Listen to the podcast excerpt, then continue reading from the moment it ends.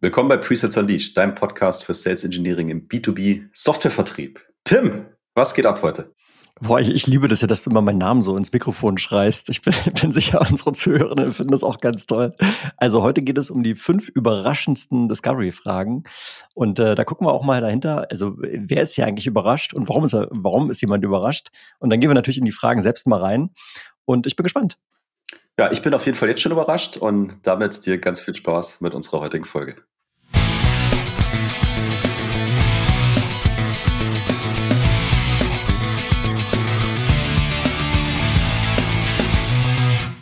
Ich bin Tim. Ich bin Jan. Als Presales-Experten mit mehr als über 25 Jahren Erfahrung helfen wir SaaS und IT-Unternehmen, ihre Presales-Performance zu entfesseln. Ja, und das heißt für dich höhere Winrates, begeistertere Kunden und noch mehr Spaß in deiner Rolle. Jan, du warst ja kürzlich in Frankfurt. Hat es dir gut gefallen? Hast du eine schöne Zeit gehabt? Du warst ja auch da. Ich hatte eine, ich hatte eine, gute, ich hatte eine gute Zeit. Wir haben eigentlich nur gegessen und getrunken, muss man sagen, und äh, viele Leute getroffen, die wir seit Jahren kennen, aber die wir noch nie gesehen haben. Also so in, aus dem, in real. Aus diesem Internet kannten wir die, ne? Und jetzt auf einmal, also da standen die so vor einem. Ja, absolut. Und apropos, ich muss diesen Hinweis geben an alle, äh, die jetzt nur zuhören, geht mal auf YouTube, weil heute ist der Tag, da hat der Tim im Podcast das erste Mal seit drei Jahren seine Haare gemacht. Wer das gerne sehen möchte, der, der was jetzt auf YouTube geht, da könnt ihr, Könnt ihr euch das anschauen. Ich habe die Haare schön. Wo gemerkt, muss ich immer wieder zum Friseur, weil den Seiten wird schon wieder. Naja, okay. Ja, aber du hast ja nächste Woche, nächste Woche, wann war hier Mittwoch irgendwas? Dienstag, 16 Uhr? Habe ich gesehen in deinem Kalender. So, bevor du jetzt loslegst mit deinen ganzen Überraschungen, habe ich natürlich noch eine Überraschung. Mhm. Äh, aber ich brauche mal deine Meinung. Also, ich habe jetzt die letzten Wochen viel mit hier so Sales, SaaS-Leadern, Pre-Sales-Leuten geredet.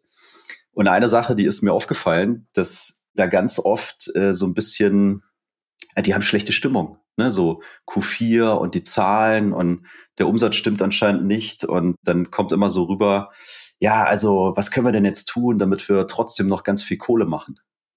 Und ich frage mich dann immer, ob das so die richtige Frage ist. Ne? Also auch wenn Q4 ist weil ich habe immer das Gefühl, man vergisst die Menschen, die das da machen müssen, so ein bisschen. Und ich wollte dich mal nach deiner Wahrnehmung fragen. Also ich muss fast schon sagen, ich nehme es so ein bisschen weinerlich wahr. Ne? Also jetzt ist mal so ein bisschen challenging times vielleicht, ist ja, ist ja, ist ja fair enough, aber wie nimmst du es wahr?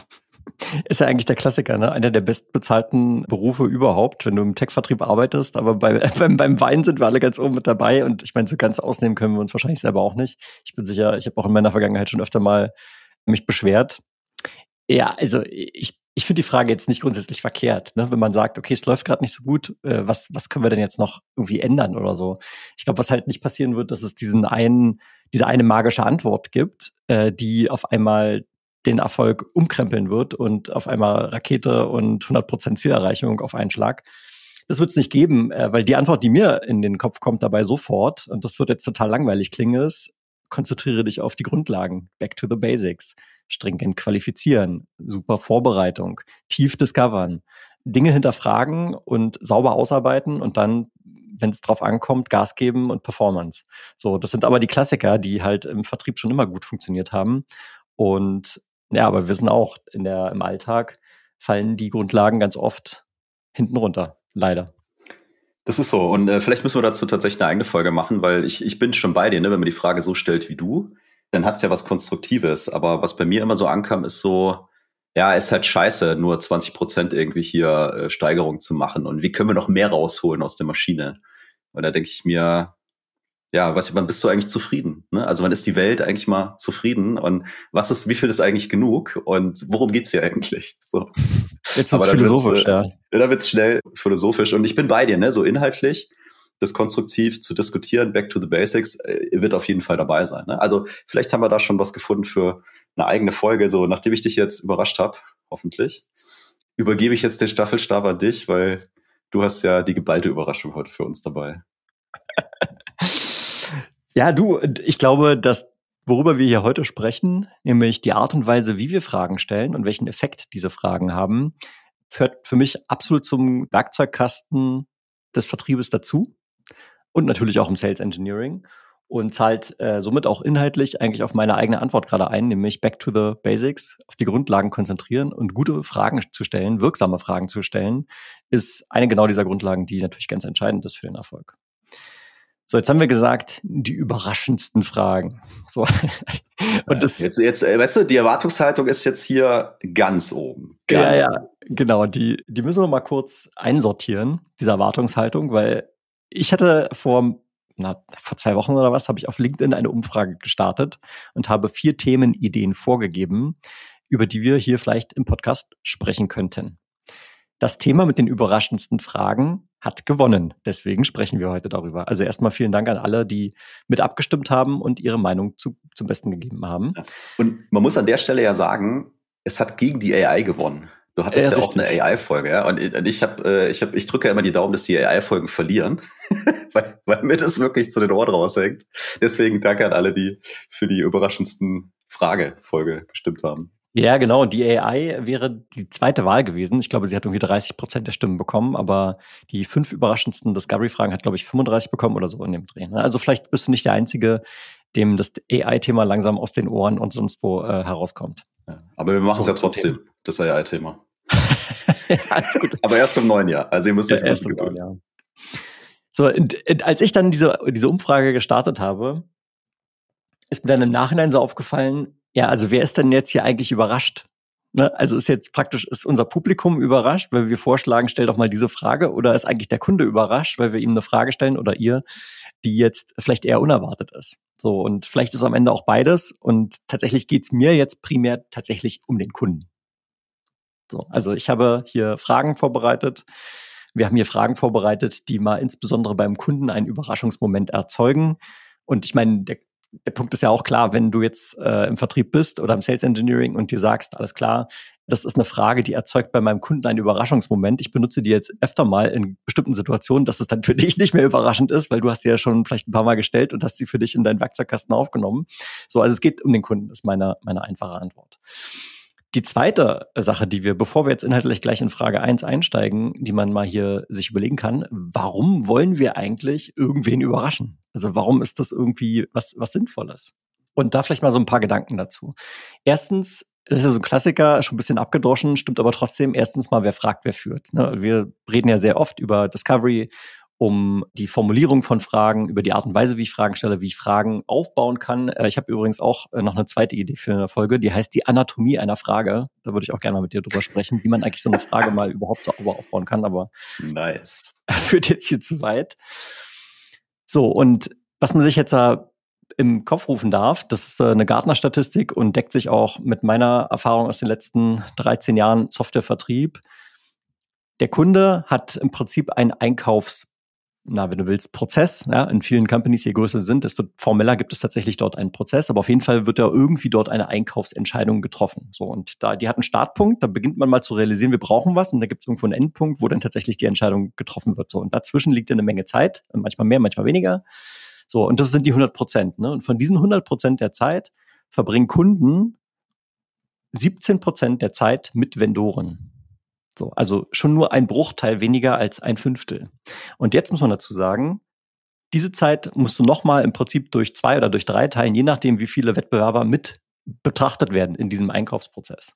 So, das heißt, wenn du zwei Konkurrenten hast, und das ist eigentlich schon so ein Standard, gerade bei etablierten Softwarekategorien, dann bist du im Prinzip nur mit fünf Prozent der Zeit mit dem Kunden in Kontakt als Teil des Gesamteinkaufsentscheidungsprozesses also was, was folgt jetzt daraus, aus dieser Erkenntnis? Dass jede einzelne Interaktion mit dem Kunden extrem wertvoll ist und zählt. Die Qualität der Interaktion zählt und damit auch, und jetzt kommen wir zum Thema Discovery, die Qualität der Frage beeinflusst natürlich ganz entscheidend auch die Qualität der Antwort. Und wiederum die Antwortqualität beeinflusst die Qualität von allem, was danach folgt. Wir reden ja auch immer wieder darum, welchen Hebel man mit, mit Discovery hat. Discovery ist eher in der, in der ersten Hälfte des Vertriebszykluses angesiedelt. Sie hört zwar nie ganz auf, aber da ist sicherlich der Fokus. So, das heißt, die Qualität der Antwort auf deine Fragen beeinflusst natürlich weitere Discovery Calls. Sie beeinflusst die Vorbereitung von einer Demo. Sie beeinflusst die Vorbereitung auf die Präsentation. Sie beeinflusst die Vorbereitung auf Preisverhandlungen und auf das Closing. So, das ist also eine logische Kette. So, und deswegen zurück so eine unerwartete Frage, eine überraschende Frage, bedeutet, dass du Informationen bekommst, die du vielleicht nicht bekommen hättest, wenn du sie nicht gestellt hast. Über 1000 Menschen im Vertrieb und Presales von Unternehmen wie SAP, Salesforce oder LinaX profitieren bereits heute vom Disco Deck. Mit den 60 wichtigsten Fragen rund um Compelling Event, IT-Stack, ROI und fünf weiteren Kategorien bringt es deine Discovery auf die nächste Stufe. In Kürze wird das Disco Deck auch auf Deutsch erscheinen. Um dich automatisch über die finale Verfügbarkeit benachrichtigen zu lassen, gehst du einfach jetzt auf discodeck.shop und trägst auf der Discodeck Produktseite deine E-Mail-Adresse ein. Den direkten Link findest du auch in den Show Notes. Vielen Dank für deinen Support und jetzt zurück zur Folge. Ich möchte gerne eine Sache auflösen. Bitte. Du hast ja gesagt, 17 Prozent der Zeit oder dann geteilt durch drei verbringen die mit dir. Und wir beantworten jetzt mal einfach so als, als zusätzliches Goodie die Frage, was macht der Kunde eigentlich in den anderen 83 Prozent seiner Zeit von diesem Einkaufsprozess? Kannst du das beantworten? Naja, also interne Abstimmung, äh, die Ausschreibungsmaterialien zusammenstellen, äh, schwimmen gehen. Nein, er schreibt den RFP. ja. That's it.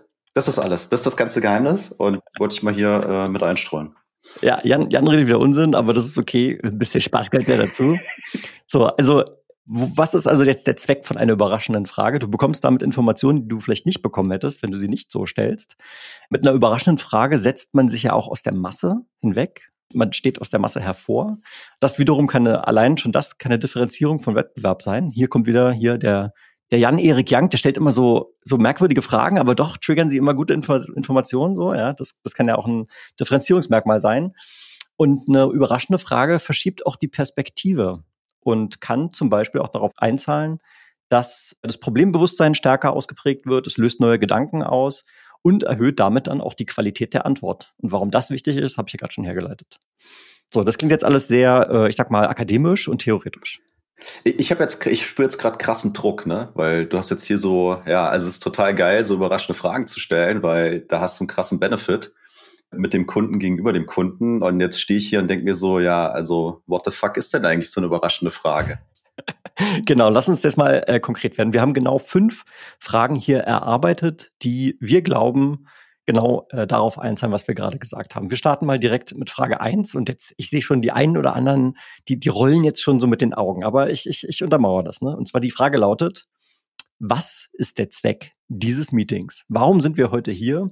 Beziehungsweise eine Variante davon könnte sein, wie ist dieses Meeting für dich oder für sie, je nachdem, wie du mit deinem Kunden sprichst, am wertvollsten? Wie ist dieses Meeting für dich am wertvollsten? Und dazu vielleicht eine kleine Geschichte. Ich habe jetzt diese Woche tatsächlich war das, habe ich mit äh, zwei Personen gesprochen. Einmal mit dem äh, Chris Marbury, der ist übrigens der neue Managing Director, whatever, vom Presets Collective. Früher war das der James, der Yuji, die haben es verkauft, da gab es einen Exit, whatever. Jetzt ist es der Chris Marbury, der ist der Head of.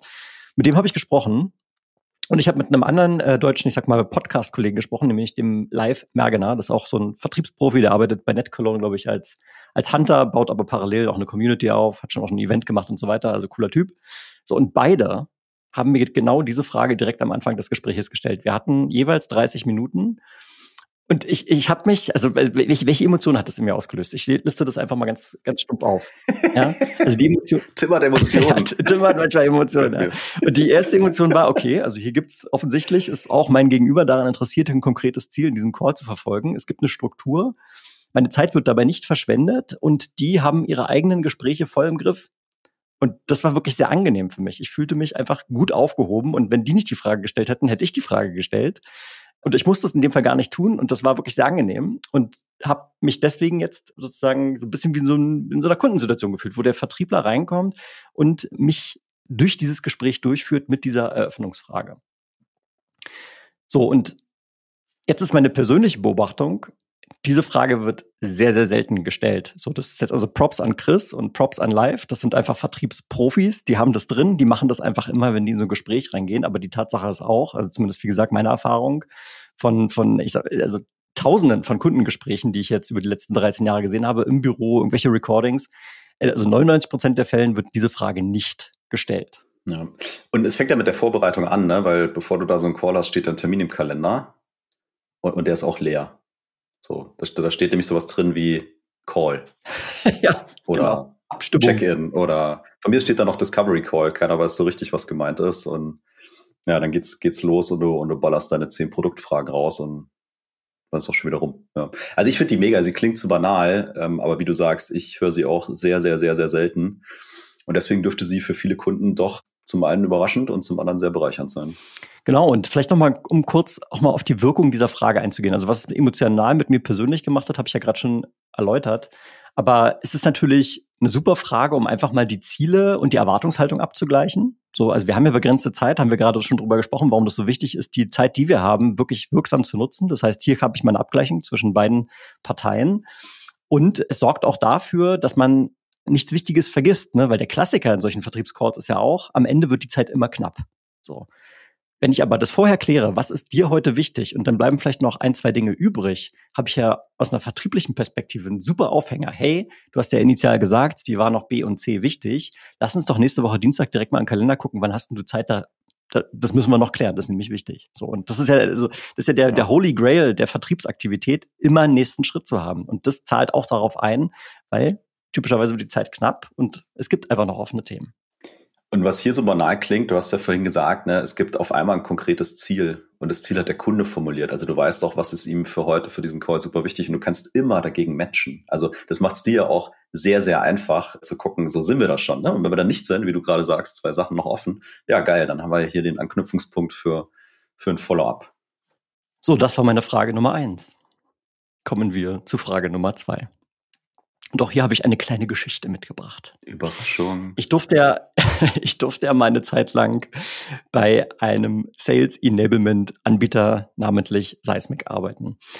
Und also ich, ich erzähle jetzt diese Geschichte, damit du, der hier zuhört, sich das sozusagen auf seine eigene, auf seine eigene Verkaufsmotion mal matchen kann. Bei dir wird es anders aussehen, aber hier ist mein konkretes Beispiel. Also in, in dem Szenario bei Seismic war es so, dass wir zwei wichtige Buying-Personas hatten. Nämlich Nummer eins, der Vertriebsleiter und Nummer zwei, der Marketingleiter. Ja, es hat immer noch so einen Beigeschmack, wenn man selber im Vertrieb arbeitet und an Vertrieb verkauft oder an vertriebsnahe Funktionen verkauft, aber das haben wir dahingestellt. Aber unsere Buying-Persona war eben der Vertriebsleiter und der Marketingleiter. Leiterin respektive. So, und jetzt im Gespräch beispielsweise mit der Vertriebsleitung gerne mal so eine Frage gestellt wie folgt. Wenn ich jetzt in die Marketingabteilung gehe und dort mal frage, hey, wo hat denn der Vertrieb noch am meisten Verbesserungspotenzial? Was würden die denn sagen? Über dich, über euch? So, also, ja, und umgekehrt. Klar, äh, in die andere Richtung funktioniert es genauso, ne? Aber also was, warum ist das so, so spannend, die Frage so zu stellen? Also du bringst die Person, mit der du gerade sprichst, in die Selbstreflexion, aber kombiniert mit so einem Perspektivwechsel, weil jetzt ist die Vertriebsleitung gezwungen, sich in die Position von Marketing hineinzuversetzen und von draußen auf, auf den eigenen Prozess, auf die eigene Organisation zu schauen und dazu jetzt irgendwie eine Meinung zu haben. Jetzt könntest du natürlich auch ganz stumpf fragen, wo ist denn euer größtes Verbesserungspotenzial? Aber das ist genau das, was ich gerade gesagt habe. Das ist nämlich eine langweilige Frage, das ist eine generische Frage und die zahlt auch auf so eine subjektive Empfindung mit rein. Wenn du aber diese Kombination mit, wie würde denn diese andere Abteilung über euch denken, dann bringt es also eine gewisse Objektivität mit rein. Und die Antwort basiert vielleicht nicht mehr auf der eigenen Meinung, sondern eher so auf Erinnerungen von Konflikten, die vielleicht kurz vorher passiert sind. Ich sage, ja, da hat sich der Marketingleiter schon öfter mal beschwert, hier so ABC, das sagen die so immer. Ah ja, okay, alles klar. So, und hier sind wir wieder bei dem Punkt, du kriegst eine qualitativ bessere Antwort, weil du die Frage einfach ein bisschen anders formuliert hast. Ja, und ich, also ich finde die mega, ne? Die ist auf so viele Dinge übertragbar. Du hast jetzt diese quasi immer noch im Unternehmen, Innensicht, Außensicht mit der anderen Abteilung. Aber ich könnte ja tatsächlich auch den, den Kunden nach seinen Kunden fragen. So, wenn ich jetzt die letzten zehn Leute anrufe, die bei euch hier so ein Service-Ticket aufgemacht haben, was würden die mir denn erzählen, was alles doof gelaufen ist? Und ich finde, genau was du gesagt hast, diesen Perspektivwechsel, der regt dich dazu an, dass du wirklich mal nachdenken musst und nicht nur im eigenen Saft schwimmst, sondern sagst, hm, was ist da noch? Ja. Und idealerweise sagt er vielleicht so, ja, wenn Sie mich so fragen, kann ich eigentlich gerne beantworten, aber vielleicht sollte man den Marketingleiter deswegen mal dazu nehmen. Ne? Weil noch intern besser. reden die ja auch nicht immer miteinander. noch, noch besser. Genau, ein Kunde von uns, der sagt dann immer äh, zu solchen Fragen, die weitere Stakeholder discovern, Dosenöffner. Finde ich irgendwie äh, ganz interessant. ja, ja. Grüße, Grüße gehen raus. Bevor wir zu Frage 3 kommen, noch eine kleine Variante von der Frage 2. Die hat eine ähnliche Psychologie, ist aber eben doch ein bisschen anders verwendet. So, also stell dir vor, du bist jetzt im Kundenmeeting und der Kunde, mit dem du dort sprichst, der ist schon richtig heiß. Ne? Du hast jetzt vielleicht, keine Ahnung, vielleicht hast du schon einen Pitch gemacht, hast die Demo gemacht, der will dieses Projekt unbedingt umsetzen, sieht den Mehrwert und ist vielleicht schon Fan von dir und auch deiner Lösung. Und jetzt sagst du was wie, wie folgt. Hey, ich finde es wirklich großartig, dass wir die Sache ähnlich sehen oder gleich sehen. Der Mehrwert ist offensichtlich für uns beide. Aber wer könnte jetzt dazu eine andere Meinung haben? Also du gehst bewusst mal in eine, eine Position rein, wo du deinen Gegenüber bittest darum, das zu challengen oder dir jemanden zu nennen, der das challengen würde. So und also auch hier Perspektivwechsel. Wer hat eine andere Meinung? Was würden andere dazu sagen? Äh, da kommen extrem spannende Antworten bei raus. Ja, und du kannst ja in der, also wie drastisch du die formulierst, kannst ja auch variieren. Ne? Ich, deins finde ich jetzt noch sehr, sehr freundlich. Oh, wir könnten so eine andere Meinung haben, aber du kannst ja auch nochmal stärker sozusagen dagegen dann, dann spielen. So, wer würde das Projekt trotzdem nicht umsetzen wollen und warum und wann kann ich mit dem reden? Aber genau, also triggert auch wieder diese, ist ja auch gut, wenn du schon in so einer, in so einer Hochstimmung bist, dann vergisst du ja vielleicht ab und zu auch mal so ein paar Risiken etc. So, dann kannst du die Leute nochmal auf den Boden holen und sagen, hm, ja, wenn ich jetzt so drüber nachdenke, dann dieser Tim, der ist eigentlich immer dagegen. Mit dem sollten wir mal sprechen.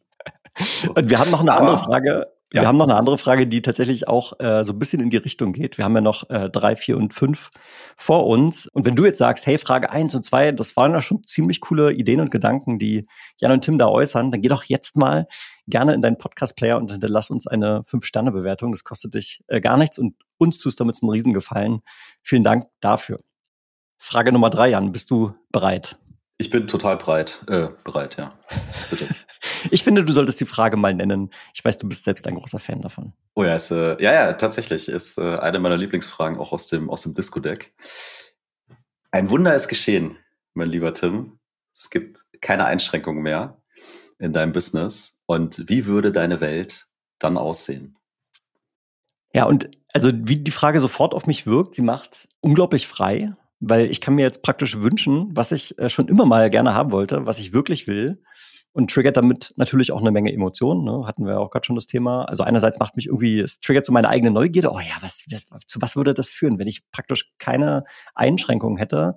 Somit auch Kreativität, es löst dieses Freiheitsmomentum auf und es orientiert sich natürlich ganz stark in die Zukunft. Also wir reiten nicht auf dem Käse der Vergangenheit herum, sondern wir schauen, was, was hätten wir dann ganz gerne. Also es und, hat so was Spielerisches, ne? Weil, also was getriggert wird, ist sozusagen die Vorstellungskraft von, von deinem Gegenüber. Wenn du jetzt eine Person vielleicht dann triffst, die vielleicht, also wo du denkst, so, die hat überhaupt gar keine Vorstellungskraft, glaube ich trotzdem, dass es funktioniert, dann muss man sich eben ein bisschen Zeit nehmen, weil ich glaube, eine Sache, wenn du so eine Frage stellst, die ganz wichtig ist, einfach mal die Klappe halten, wenn du sie gestellt hast, weil über so eine Frage muss das Gegenüber unter Umständen einfach mal ein bisschen länger nachdenken. Und man kann es ja auch feintunen. Ne? Man kann sagen, also wir haben es jetzt so sehr generalistisch gesagt, so keine Einschränkung. Man kann sagen, hey, du hast unendlich viel Budget, du hast unendlich viel Zeit, du hast unendlich viele Ressourcen und so weiter. So, also es gibt nichts, was dich inhaltlich zurückhalten kann. So, wie würde die Welt morgen aussehen, damit es richtig, richtig cool ist? So, und äh, das hat so eine spielerische Komponente, ne? wie du sagst, so Neugier, Kreativität, ah, hier, geil da können unglaublich tolle Dinge draus entstehen. Genau, also um es mal ganz, ganz trocken zu formulieren, du lernst was über das Zielbild, du lernst was über die Wünsche und die Prioritäten und vielleicht auch persönliche Bedürfnisse. Darum gleich ein Disclaimer dazu. Das setzt vielleicht auch ein gewisses Vertrauensverhältnis äh, hinaus. Das ist jetzt keine Frage, die stellt der SDA im ersten äh, Code Call. Das ist absurd. Dafür braucht man schon ein gewisses Engagement, man braucht einen gewissen Kontext, du hast ja gerade schon gesagt, und die Einschränkung kann man ja auch noch konkretisieren. Wo gibt es keine Einschränkung? Ich kann auch natürlich noch konkretisieren, auf was ich mich dabei beziehe. In diesem Prozess, in dieser Organisation, innerhalb eines Anwendungsfalls, äh, whatever, ne, kann ich also die Abstraktion anpassen, je nachdem, wer auch vielleicht gerade gegen mir gegenüber sitzt. Den User würde ich vielleicht äh, eher eine, eine Use-Case-Frage stellen, wohingegen, wenn ich mit dem Abteilungsleiter oder vielleicht mit jemandem aus der C-Level-Suite spreche, dann würde ich eher dort äh, das generalistischer formulieren und eher auf einer unternehmerischen Ebene. Jetzt ist aber auch klar, wenn wir sämtliche Einschränkungen wegnehmen, dass vermutlich mit deiner Lösung nicht alle diese Wünsche in Erfüllung gehen. Das muss man auch mal sagen, weil die Frage ist ja ganz bewusst so formuliert, dass ein sehr, sehr breites Antwortspektrum zulässig ist. Äh, aber die Sache ist eben dennoch, wenn du sie nicht stellst, dann wirst du es halt nicht erfahren. Und ganz oft, gerade bei den größeren Softwareanbietern, hast du ja auch einen modularen Ansatz in deiner Software. Du hast bestimmte Anwendungsfälle, dafür brauchst du Modul A, B, für weitere Anwendungsfälle brauchst du noch C, D, E und F dazu. Das heißt, hier hast du also die Möglichkeit, mit so einer breiten Frage Upsell- und Cross-Sell-Potenziale zu identifizieren. Oder vielleicht, wenn du sagst, ja, ich verstehe, warum das ein Wunsch äh, von Ihnen ist, von dir, vielleicht gibt es ja Partner, die dein Unternehmen hat, die da tatsächlich helfen können. So und somit bist du ja auch wieder jemand, der die Verbindung zu wertvollen äh, Kontakten herstellen kann und somit ein, darauf einzahlt, dass du als äh, Trusted Advisor wahrgenommen wirst. Ja, und äh, weil du es gerade gesagt hast, ne, es braucht vielleicht so ein bisschen Vertrauen. Und wo kommt diese Frage oder wo kann die Frage zum Einsatz kommen? Wenn wir annehmen, du hast da so ein bisschen Rapport aufgebaut und dann habt ihr mal über Probleme geredet. Ist ja auch wichtig, über Probleme zu reden. Und man versteht so ein bisschen die Problemwelt und Probleme blockieren ja aber auch manchmal. Ne? Dann ist vielleicht auch so ein Zeitpunkt gekommen zu sagen, okay, haben wir verstanden, aber jetzt lass uns mal kurz frei machen von den ganzen Problemen dieser Welt. No restrictions und gib ihm. Ne? Also das kann ja dann auch mal so zwischendrin zum einen eben überraschen, zum anderen aber auch wieder Perspektive wechseln und ein bisschen auflockern. Ja, ich meine, weißt du, also ich äh, ist auch eine, also im Coaching sagst du so Imagination Question. Ne? So, und äh, im Coaching zum Beispiel funktionieren die auch richtig, richtig gut, weil eben genau die ganzen Sachen passieren, die du gerade schon genannt hast. Wir haben ja gerade schon gesagt, wir machen so den Riesen, das Riesenwunschkonzert auf, ne? Und dann, und dann hauen die Leute dann im besten Fall ja und das und so und hier und da. Und jetzt muss es ja vielleicht mal auf einen realistischen Zeithorizont auch wieder zusammendampfen, weil das, was die, das große Bild ist, vielleicht so die, die finale Vision. Du hast äh, richtigerweise aufgeschrieben, so, und was ist in dieser Zukunft, in dieser zukünftigen Welt denn besonders begehrenswert und warum? Also jetzt nimmst du das große, visionäre Bild und dampfst es nochmal runter auf die ja, greifbaren Dinge oder die, die eben, ja, Quick Wins, Low-Hanging Fruits, whatever, äh, nenn das, wie du willst. Und dann fängst du die wieder so ein bisschen ein, weil dieses große Bild erscheint ja in der Regel auch unmöglich, ne? da irgendwie zeitnah und schnell äh, hinzukommen. Wir sind ja vielleicht auch limitiert in unserer Vorstellungskraft ein bisschen. So, und damit kannst du es wieder so ein bisschen, bisschen runterziehen auf eine realistische Ebene und hast dann noch mal konkretere Dinge, mit denen du weiterarbeiten kannst. Also deswegen kleine Ergänzung, sagst du so nett, aber ich finde es eine sehr, äh, sehr, sehr gute Ergänzung. Ich denke, du hast mich und auch unsere Türenden von dieser Ergänzung überzeugt. Danke dafür, Jan. Und wenn du mir noch einmal in meine Moderation eingreifst, dann müssen wir uns nochmal offline unterhalten. Das geht so nicht. Das sollten wir tun. okay. Also, Frage Nummer vier. Okay, ich, ich sage erstmal die Frage und dann sage ich noch was dazu. Also, pass auf. Blicken wir sechs Monate in die Zukunft. Was passiert, wenn Sie nichts unternehmen? So, und jetzt, jetzt höre ich schon die Beschwerdenstimme. Oh, Tim, das ist doch ein Klassiker. Die Frage stellen wir sowieso häufig, habe ich schon ständig gehört, whatever. Äh, fair enough. Ist ein Klassiker. Und wohlgemerkt muss auch hier, glaube ich, kontextuell gestellt werden. Eine Form des Problembewusstseins muss überhaupt erstmal vorhanden sein, damit man darauf vernünftig äh, überhaupt antworten kann. Und wenn man das aber tut, dann verstärkt die den Schmerz. Ne? Also zahlt auf das Problembewusstsein ein was passiert, wenn sie nichts unternehmen? Ja, die Konkurrenz läuft mir davon oder der Prozess wird noch, die Aufwände der manuellen Arbeit steigt, weil das Umsatzvolumen steigt gerade, whatever, ne? Also kann ja alles Mögliche sein. So, das heißt, wir gucken auf diese Symptome, die führen zu Ursachen und dann zu Konsequenzen und dann habe ich natürlich die Möglichkeit, mit den Antworten auf diese Frage so eine quantitative Problembetrachtung zu machen und das ist ultimativ natürlich die Grundlage, um eine Mehrwertargumentation auch quantitativ aufzubauen. Oder vielleicht ist ja auch die Antwort, äh, ja, also eigentlich glaube ich nicht, dass es irgendwie in sechs Monaten deutlich anders ist. Dann hast du ja auch eine Antwort, mit der du was machen kannst. Dann kannst du mich wahrscheinlich disqualifizieren, weil wenn es nicht schlimmer wird, dann gibt es ja auch keinen Grund, irgendwas zu lösen. So, aber jetzt kommt der Twist. Weil die Frage kannst du auch noch ein bisschen anders stellen und da wird es deutlich interessanter. Welche positiven Auswirkungen hat dieses Problem heute? Und das ist, und jetzt selbst, wo ich das ausspreche, also man merkt, hä, positive Auswirkungen, Problem, whatever. Welche positiven Auswirkungen hat dieses Problem heute? Das ist ein geistiger Spagat. Und also kontextuell sind wir ja eigentlich gerade in diesem Problem und sind gar nicht darauf eingestellt, jetzt darüber zu sprechen, was jetzt gerade so toll ist, weil idealerweise wollen wir ja immer aufzeigen, heute ist alles irgendwie scheiße und wir wollen in die bessere Zukunft und übrigens meine Lösung ist ein Weg dahin. So, also ist irgendwie ein bisschen kontraintuitiv, auch aus einer vertrieblichen Sicht, weil die Antwort zahlt eigentlich darauf ein, den Status quo beizubehalten. Welche positiven Auswirkungen hat dieses Problem heute? Und ich sage jetzt aber, es ist auch unsere vertriebliche Pflicht, eben nicht nur auf diesem Problem herumzuhacken. Und das ist wirklich ganz wichtig, auf dem Problem herumzuhacken. Aber es ist auch unsere Pflicht, nicht nur auf dem Problem herumzuhacken, sondern wir müssen natürlich auch selbst überzeugt sein, dass das, was wir hier tun oder vorschlagen, wirklich sinnvoll ist. Und um das zu tun, brauche ich natürlich auch also muss ich die Gegenseite einfach mal einnehmen. Ich muss mich selbst mal challengen, mich selbst mal hinterfragen und damit, mit so einer Frage kann ich natürlich mögliche Einwände identifizieren, die jetzt die Person, mit der ich gerade spreche oder andere Personen, die auch in diesem Entscheidungsprozess, wir haben darüber gesprochen, involviert sind. So, und dann ist, stellt sich ja die Frage, warum ist das so wichtig, diese Einwände zu identifizieren? Was ist der größte Konkurrent im Softwarevertrieb? Jan. Habe ich jetzt Redeerlaubnis oder? Ja? Also der, sorry, der ich war gerade so im Flow, aber jetzt also, der, lass mal kurz erörtern. Nee, weil du eben gesagt hast, ich, so, ich, ich sollte nicht mal ins Wort fallen, deswegen frage ich jetzt immer erst nach Redeerlaubnis, dann kann da nichts schiefgehen. der, der, der, der größte Feind ist keine Entscheidung. Genau. No Decision, das ist, das ist das, woran die meisten Opportunities eben scheitern. Nicht, weil sich für den Wettbewerber entschieden wird, natürlich passiert das auch mal, aber die Statistik zeigt, No Decision ist der größte Feind so. Und deshalb haben wir natürlich auch gewisse Hausaufgaben zu erledigen. Weil in welchem Verhältnis stehen denn eigentlich die positiven Auswirkungen von diesem Projekt, von dieser Initiative, von dem Einführen deiner Lösung in diese Organisation im Verhältnis zu den negativen Effekten und äh, in Bezug auf den Status quo? So. Und, und das bedeutet also, wenn wir auch mal über die positiven Dinge des Status quo sprechen, erlaubt das eine objektivere Herleitung des Mehrwertes wir, kann, wir können das, wir betrachten es nicht nur einseitig auf dem Problem behacken, sondern wir schauen auch, okay, welche Dinge ändern sich vielleicht, die heute sehr gut laufen. So, und dann kannst du natürlich die Frage auch noch so ein bisschen mit einem Twist stellen, ein bisschen konkreter, was läuft heute so gut an diesem Prozess, dass wir es unbedingt beibehalten sollten? Das ist noch so eine Variante von dieser Frage. Weil auch hier die Antwort bringt dich natürlich äh, in eine Position zu schauen, okay, vielleicht würden wir bestimmte Dinge verlieren, aber welche Wege haben wir denn, das trotzdem auch in der Zukunft beibehalten zu können. Und dann wiederum hast du natürlich ein Pro-Argument. Ja, und auch die Antworten, die du kriegst, kannst du natürlich wieder challengen, ne? weil die können natürlich auch aus so einer Gewohnheit kommen. Ja, haben wir schon immer so gemacht, hat auch irgendwie gut funktioniert. Ja?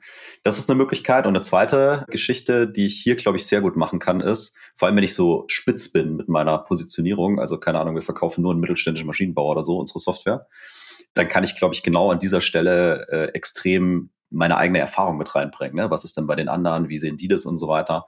Um das auch nochmal ein bisschen mit, mit Mehrwert oder vielleicht auch sogar meinungsbildend äh, anzureichern. Jan, bist du bereit für Frage Nummer 5? Ich bin nach wie vor breit, ja. Also Kommen wir zur letzten Frage. Und sie lautet wie folgt. Angenommen, lieber Kunde, wir setzen dieses Projekt um. Was ändert sich eigentlich für Ihre Kunden?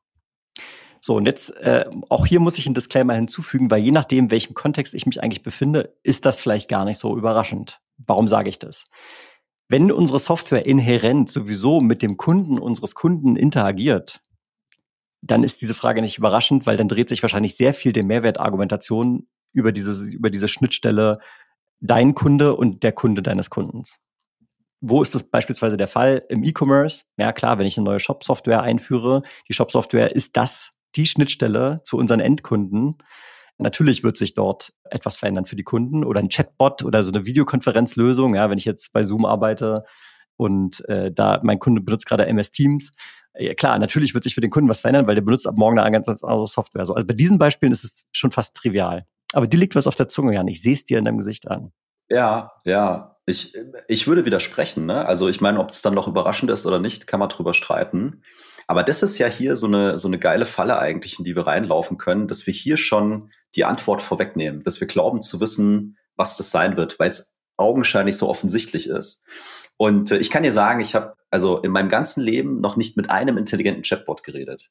Und wenn da mal der Hersteller die Frage vorher gestellt hätte, was soll sich eigentlich für ihre Kunden ändern, wenn da irgend so ein Kack-Chatbot am Start ist, hätte er vielleicht wirklich mal rausgefunden, was die Kunden brauchen. Und dann wäre vielleicht die Antwort gewesen, okay, nee, wir brauchen gar kein Chatbot, wir brauchen was ganz anderes. Ja.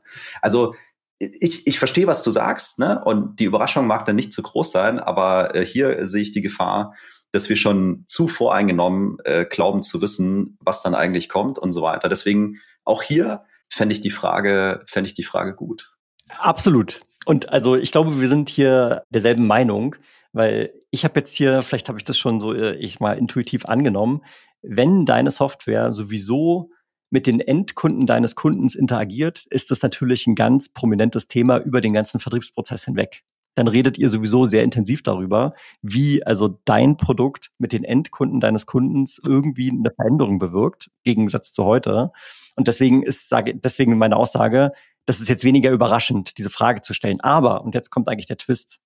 Und bevor ich den auflöse, muss ich eine kurze Sache erzählen, weil du gerade Chatbots erwähnst. Das ist mir gerade eingefallen. Wir, also der ein oder andere von euch, äh, die eine oder die andere, die jetzt hier zuhört, äh, kennt sie vielleicht die Stefanie Bibel. Ne? Die hat ja auch eine Webseite, die macht Vertriebstrainings. Also ja, coole Socke irgendwie. Und die hat auf ihrer Webseite auch einen Chatbot. Und ich habe da letztens mir mal den Spaß erlaubt und habe da mal ein paar Fragen eingetippt. Und das Lustige ist, das ist gar kein Chatbot. Es geht einfach direkt auf ihre direkt auf ihr Telefon und dann antwortet sie praktisch individuell in den Sessions. Also ähm, zu dem Thema, weil du gerade gesagt hast, ich habe noch keinen intelligenten Chatbot entdeckt. Ja, da dann kriegst du auch mal intelligente Anschein. Antworten, ne? Ja, genau. Das erweckt den Anschein, als sei es Bot, ist aber gar kein Bot, ist nämlich der Mensch dahinter. Da kriegst du mich eine Antwort direkt von der Stephanie. Anyway, also das nur, das nur am Rande so. Aber jetzt schauen wir mal auf die, auf die Kehrseite. Wo ist denn diese Frage wirklich überraschend? Nämlich immer genau dann, wenn deine Software irgendwelche Prozesse abbildet, die sich intern eben befinden, die eigentlich nochmal von, von dem Use Case an sich mit dem Endkunden deines Kundens überhaupt gar nichts zu tun haben. Um mal ein paar Beispiele, um es greifbarer zu machen. Also Warenwirtschaft, ERP, ne, da geht es ja um Logistik, da geht es um Lagerbestände, da geht es um so, also hat jetzt erstmal mit dem Kunden erstmal nichts zu tun, ist interne Verwaltung.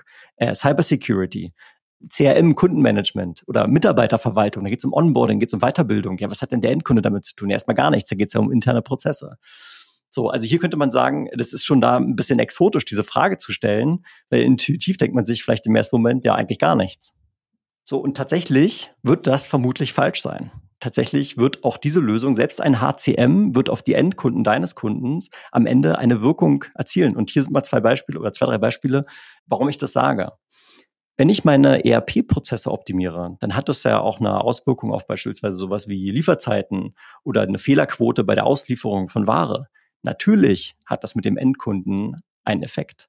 Wenn ich mein CRM sauber definiere, auch ein schönes Thema, worüber wir oft hier auch sprechen, was bedeutet das? ein sauber aufgesetztes CRM bedeutet, dass die Vertriebskollegen, Kolleginnen sauberere Daten vorfinden und mit sauberen Daten kann ich natürlich viel wirksamere Kundenengagements gestalten. Also hier hat auch der Endkunde meines Kundens, dem ich gerade mein CRM verkaufe, merkt er sofort in den Interaktionen mit dem Vertrieb, im Hintergrund laufen die Prozesse gut. Ne? Nicht unmittelbar, aber zumindest indirekt. Cybersecurity habe ich gerade genannt. Ne? Wozu führt das? Ja, natürlich weniger Ausfälle aufgrund von irgendwelchen äh, Attacken oder so. Und damit kann ich vielleicht bessere SLAs definieren. Also weniger Ausfallzeit. Natürlich wirkt sich sofort auf den Kunden aus. So, und bei HCM, da ist es vielleicht ein bisschen weiter hergeholt, aber auch hier bin ich äh, fest davon überzeugt. Klar, wenn ich eine saubere Personalstruktur habe, wenn ich in der Lage bin zu identifizieren, wo sind in meinem Personal die Potenziale, wo kann ich noch weiterbilden, wie kann ich die Karriere meiner einzelnen Mitarbeiter entwickeln, das sind ja alles Themen, auf denen HCM auf, einzahlt. Dann bedeutet das, ich habe zufriedenere Mitarbeiter. So, und jetzt sag mir mal einmal, du gehst zu McDonalds hin und triffst jemanden, der hat richtig schlechte Laune, und du gehst einmal zu McDonalds hin, der hat richtig gute Laune. Natürlich hat das einen massiven Unterschied auf die Experience für den Endkunden und somit natürlich auf die Wahrnehmung meiner Marke, meines Unternehmens und somit natürlich auch am Ende auf die Loyalität und äh, den Umsatz. So. Und manchmal mag diese Kette ein bisschen länger sein. Und manchmal will ich vielleicht auch diese Frage mir erstmal selber stellen, bevor ich sie dem Kunden stelle und mal mit einer Hypothese in so einen Call reingehen und dann das mal validieren.